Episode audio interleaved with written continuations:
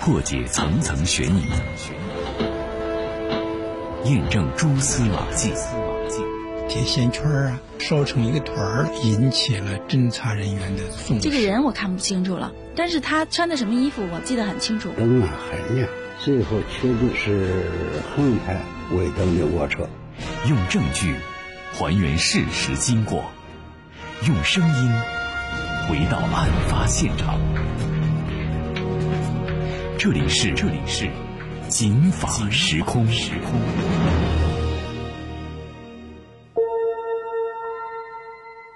随着各地高考结束，招生的工作陆陆续续的开始，考生和家长也进入了一个令人焦虑的报考的志愿期。家住北京市房山区的李女士有一个独子，这都毕业快一年了，还是没找到工作。特别是郭女士，她有个女儿，这一年就报考了一所外省的艺术大学，这录取通知书也是迟迟没拿到手。他们共同认识的一个熟人胡彦军，这个时候啊，忽然跑来告诉他们说：“我可能能帮上你们点忙。”那么郭女士的女儿按时上学了吗？李女士的孩子找上工作了吗？这位能人给他们帮上了什么忙？今天的警法时空，咱们就来说说这位神通广大的胡彦军。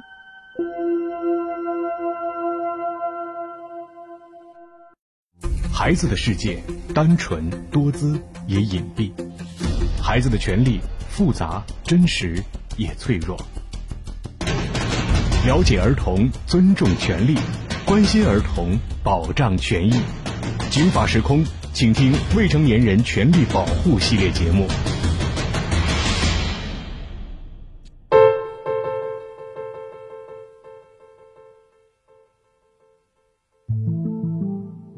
家住北京市房山区的李女士有一个独生儿子，毕业了有一段时间了，一直没找到个工作，在各大人才市场的交流会上也是奔波了好几次，可是啊，没找到一个合适的工作岗位。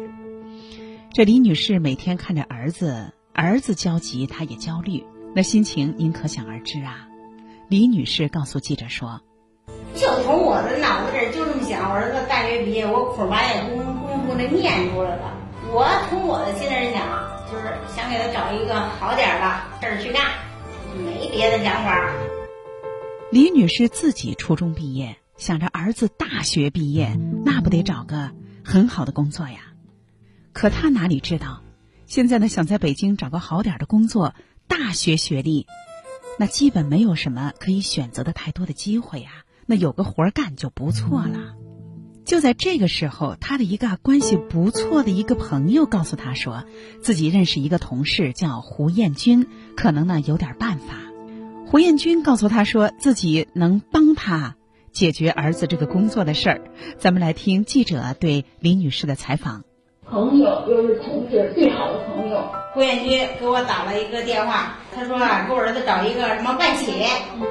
我当时没有答应他。过了几天，李女士的这位朋友的同事胡艳军就又打来电话，问他说：“警察行吗？”哎，这一次啊，李女士心动了。李女士告诉记者说：“我也忘了是大姨多少号了。完了，他就突然他给我打电话，他说那个什么，呃，说给你说好了，让你去上那个网警。”网警是干嘛呀？首先他知道这是个警察，那网警是干嘛？给儿子说了之后啊，儿子挺高兴。儿子说：“好啊，这计算机我也挺喜欢，哎，我也爱打游戏。这网警啊，就是网络警察，在网络上啊抓坏人，这不错呀。”见儿子喜欢，李女士一想，这也是警察呀，她挺高兴。和李女士一样有类似苦恼的。还有房山区的一位郭女士，郭女士呢有个女儿，倒不是毕业了找不到工作。郭女士的女儿长得很漂亮，那一年正参加完高考，报考了一所外省的艺术大学。考试结束了，孩子这成绩啊还行，可是呢，就是啊，这报考的这家艺术大学的这个录取通知书，这迟迟拿不到手里。郭女士告诉记者说：“等到七月七月十十八九号啊，就有点坐不住了，啊，我就跟别人要了一电话。这个电话不是别人的，就是胡彦军的。他也是啊，听他的一个熟人、一个朋友说，认识一个挺有能耐的能人，叫胡彦军。平时呢挺热心。如果你这事儿啊想让他帮忙，你可以找我。而郭女士觉得孩子的成绩不错，再等等，等来等去，等着的心里发慌，她就决定打这个电话。这个中间人还是她丈夫的一个表姐。表姐一听要胡彦军的电话，这就痛快的把胡彦军的电话告诉他，让他呀，呃，试着跟胡彦军联系联系。郭女士说：“他说咱们这事儿呢，呃，行。”就这样，李女士为了儿子的工作，郭女士为了孩子上大学，都找到了胡彦军。这胡彦军啊，怎么就那么有能耐呢？怎么周围夸他的人那么多呀？要说这胡彦军，女啊，那一年的岁数不大，五十刚出头，北京人。当时在一家企业呢从事财务工作，不过平时呢打扮的非常的时髦，很讲究，看上去啊像是家里很有钱或者很有办法的样子。胡彦军和李女士、郭女士这就见了面，见面聊天的过程当中，胡彦军呢就有意无意的表露出。自己啊，认识一个亲戚，这个亲戚啊，在一个部委是个高级领导，两家的关系很不错。不仅如此，李女士和郭女士的这个朋友亲戚也都告诉她说，这个胡彦军啊，平时爱跟人打交道，见了朋友之后啊，就爱询问人家，哎，孩子的工作怎么样啊？孩子的学习怎么样啊？有什么困难可以找我啊？那咱们一块儿来听听记者采访胡彦军，哎，他是怎么样介绍自己的情况的？我一开始我跟他说，我说有认识一个有一个亲戚，我我管他叫老姨，管他叫阿姨，我说他在那里上班。胡彦军说的这个阿姨、老姨，就是他说的那位在部委当大官的亲戚。李女士和郭女士这在找完了胡彦军之后啊，就非常的高兴。心想啊，这有亲戚，那咱就有盼头了，就一直在家里翘首期盼着这个好消息。哎，很快，李女士先接到了胡彦军的电话。胡彦军给她说啊，说孩子到北京市公安局当警察的这事儿啊，有门了。哎，人家现在啊就要两万块钱疏通一下路子。李女士告诉记者说：“他就说给我垫上，我就说你别给我垫上。”完了以后，等到八月一号的时候，他给我打电话，是不是？八月一号，我就给他的第一笔钱。这一次，李女士给的就是在这之前她说的这个两万块钱，也就是说呢，她认为啊是胡彦军替她垫上的那两万块钱。哎，没过几天啊，同样在家等好消息的郭女士，这就也接到了胡彦军的电话。郭女士告诉记者说：“他说得花点钱。”我说：“花钱咱们。”家庭状况你也知道，太多了咱们也拿不出来。啊，那说行，嗯，没事儿，我不让你多花。他那头他就，好像就那意思就是他运作着，咱们在家就等消息。胡彦军告诉记者说，那会儿啊，他是这么给这两个人说的。我就说等着他们怎么安排呢？等着吧。就这样，掏了钱的李女士和打算掏钱的郭女士，这就回到家里开始等消息。不过啊，没几天，他们就又接到了胡彦军的电话。郭女士说：“完没过几天，他就跟我说，他说那个，呃，不行，人家那边再给他拿两万吧。”李女士这边也接到了胡彦军的电话，说是要给这中间人送礼呀。毕竟呢，去了那个单位，那不是咱亲戚开的，所以呢，也让李女士拿点钱。李女士回忆说：“她说那个人家局长们都上她老妈那儿那个去了，她要给买点东西，你给我那个先拿两万块钱吧。”就这样，李女士和郭女士都掏了钱，这就在家开始继续等消息。哎，这没过几天呀，他们就又接到了胡彦军打过来的电话，特别是郭女士。他的孩子等着上大学，那不是找工作啊，他这事儿可急呀。不过郭女士接到了她期盼中的电话。郭女士说，胡彦军在电话里给她带来了一个好消息，说咱们不去那儿报道了，说你两个地方你选择是上外地还是上中央美院。哎呦，您知道那会儿那心情。郭女士一听啊，那真是太高兴了。孩子报的是外地的艺术学校，现在呢能上中央美院，那真是太好了。而且胡彦军还说了，这要是上中央美院，你前头给的那点钱，那可就太不够了。郭女士回忆说：“就是说，不管怎么着，孩子考上这个理想大学了，你就是花一点钱。”郭女士想，那当然了，这会儿给孩子花钱太无所谓了。就这样，一心为了孩子能上个好大学的郭女士，这又多次的给了胡彦军所谓的疏通关系费。下面咱们就一块来听听胡彦军回忆郭女士和李女士到底给了他多少钱，他自己也算了算账。咱们来听听。你要是问我说一步一步挣多少钱，我大概有个数，大概知道，但是详细我确实不知道。有三万呢。有两万呢。是啊，给的次数真不是一两次。那李女士和郭女士到底给了多少钱呢？咱们来听听李女士和郭女士的回忆。四万五千块钱，嗯，十七万五是打账号，张爱人账号的，剩下全是现金。说这话的是李女士。大伙儿想想啊，二十四万五，为了找一个工作，就是为了当儿子啊觉得很不错的网络警察。十七万五打的账号，哎，剩下的都是现金。而郭女士的孩子呀，这不是成绩不错嘛？本身呢也过了线了，就是还没拿到通知书。在这样的情况下呢，这胡彦军告诉他说：“你别去外省，你报的那个艺术学校了，咱们就北京上最好的央美。”郭女士三次，一共给了胡彦军六万五千块钱。那么这些钱给了胡彦军以后。他们等到上班的通知或者上学的录取通知书了吗？给了之后当然没有。于是啊，这郭女士和李女士这就天天催。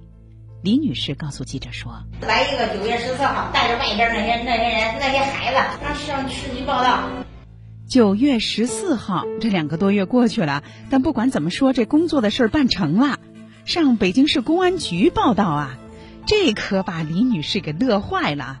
于是呢，她带着儿子，这就和胡彦军约好了时间和地方，来到了北京市公安局的门口，打算报到。而这边啊，郭女士在同一天也接到了胡彦军的电话。胡彦军告诉她说：“啊，可以了，就到中央美院去报道吧。”咱们来听郭女士的回忆。九月十四号，应当是开学两个两个星期了。呃，他说送孩子去上学校，我就跟着他，他儿子开了一车。他做的车，因为我带着孩子，行李所有的东西都带着。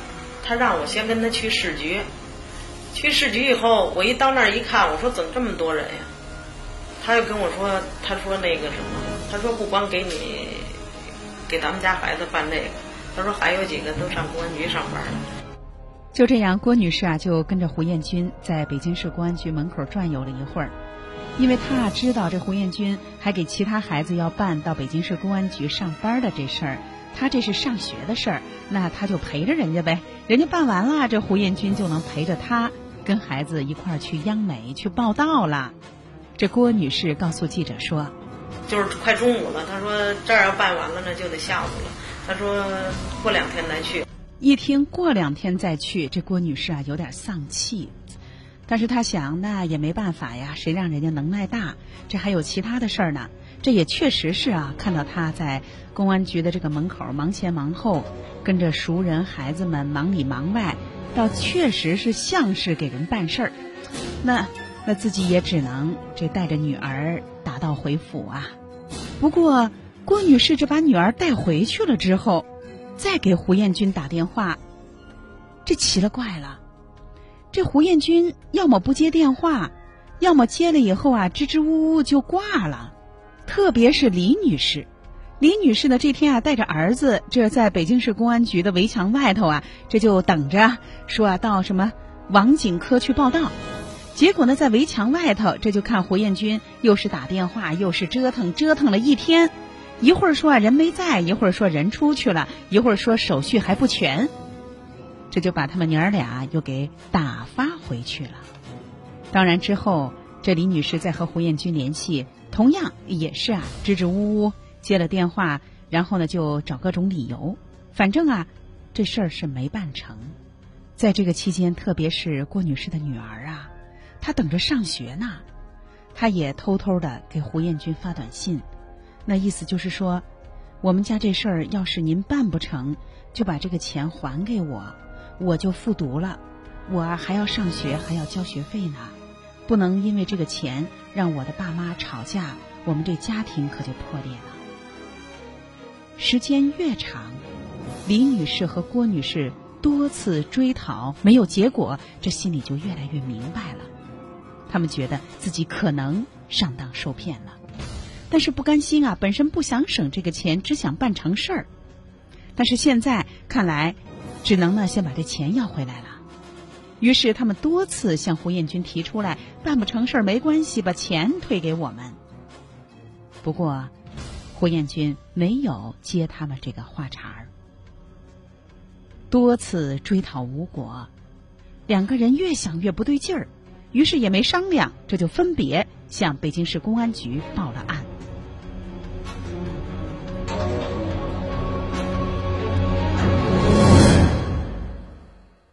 公安机关侦查后发现，胡彦军确实涉嫌诈骗，而后向检察院申请以诈骗罪对胡彦军进行逮捕。这个案件就来到了北京市房山区检察院。那么，胡彦军怎么就是诈骗？他有没有那个关系呢？咱们一块儿来听这个案件的主办检察官房山检察院的检察官魏丽娜的介绍。据我们调查，他所所谓的这个他这个亲戚，并不存在，就是他家里并没有这样一位亲戚。经过公安的侦查，这个人物是他虚构的。您看，虚构身份，这往往是诈骗的常见的套路。这犯罪分子啊，把自己包装成一个权力机关的领导干部啊的这个亲戚啊、朋友啊等等。从而取得被害人的信任。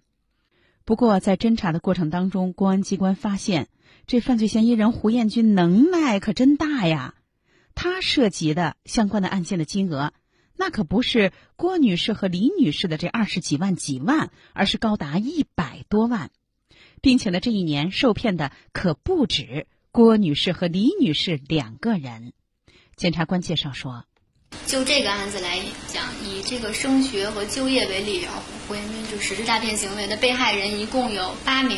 被害人大多都为这个犯罪嫌疑人胡某的亲戚朋友，都是熟人，对他的这个家庭情况又并不是十分的了解，这样就给他虚构自己这个身份有了一定的空间。然后他嗯，通过。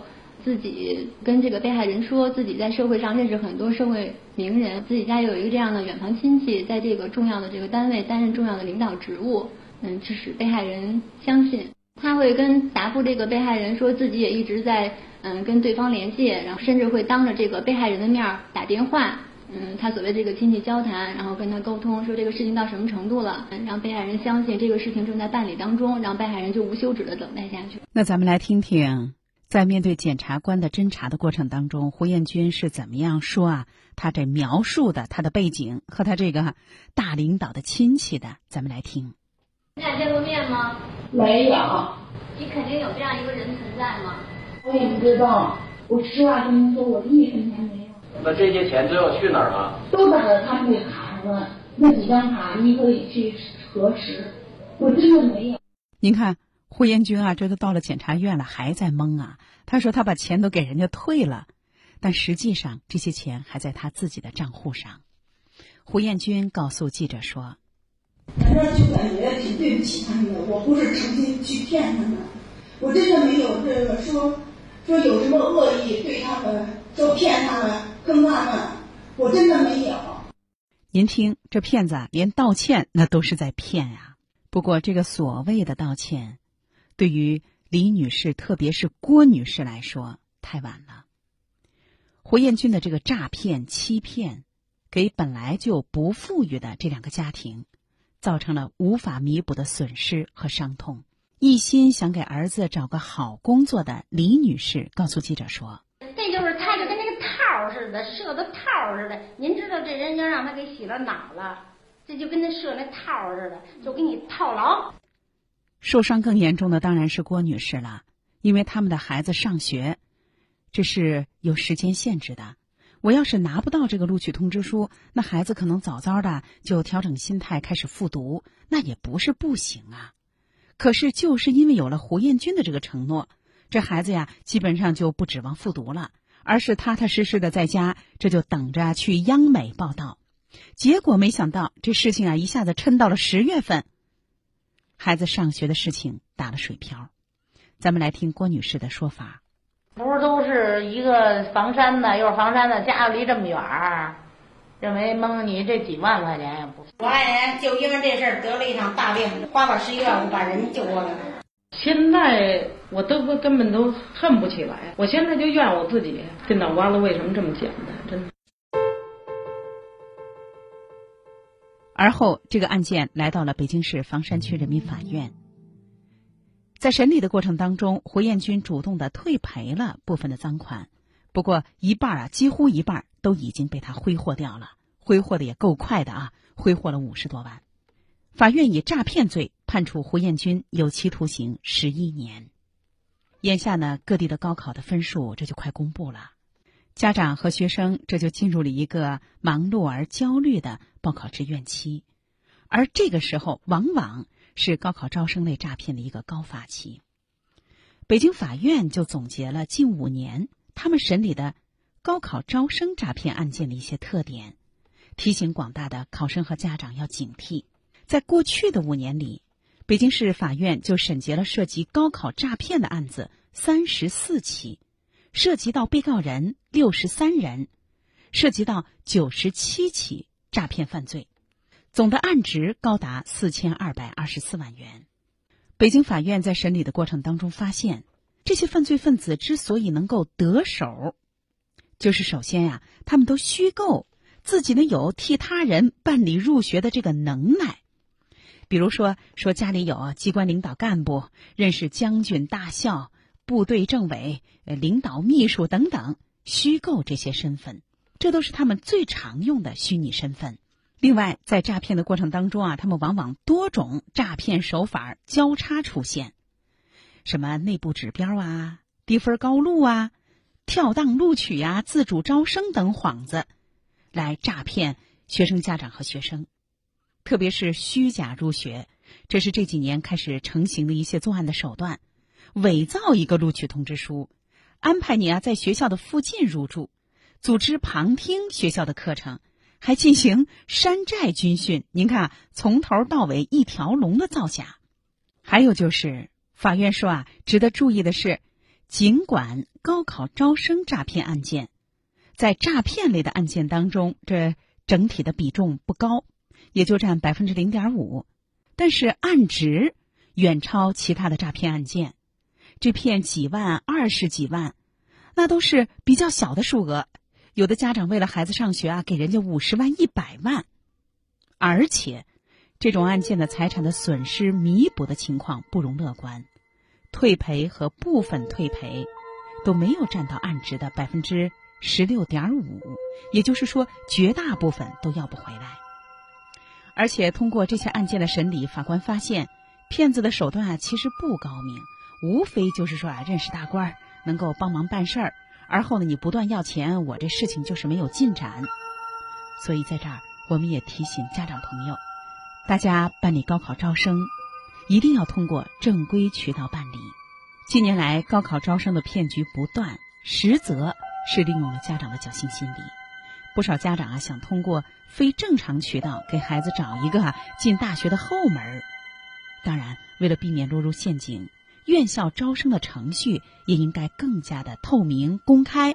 而家长首先应该消除侥幸心理。最近，我们还会在节目当中为大家陆陆续续的介绍本市法院审理的一些高考诈骗的典型案例，欢迎您到时收听。今天的《警法时空》就是这样，姚博感谢您的收听。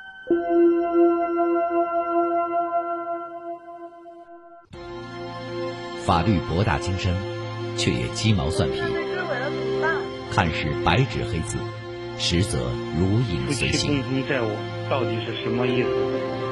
如何让法律给您的生活带来更多的平安和保障？现在起，请在微信公众号里搜索“警法时空”或“姚博幺零三九”，不仅有“警法时空”往期节目内容，更有公益律师及时回答您的法律咨询。这个问题你可以一个贴身、贴心的私人法律顾问。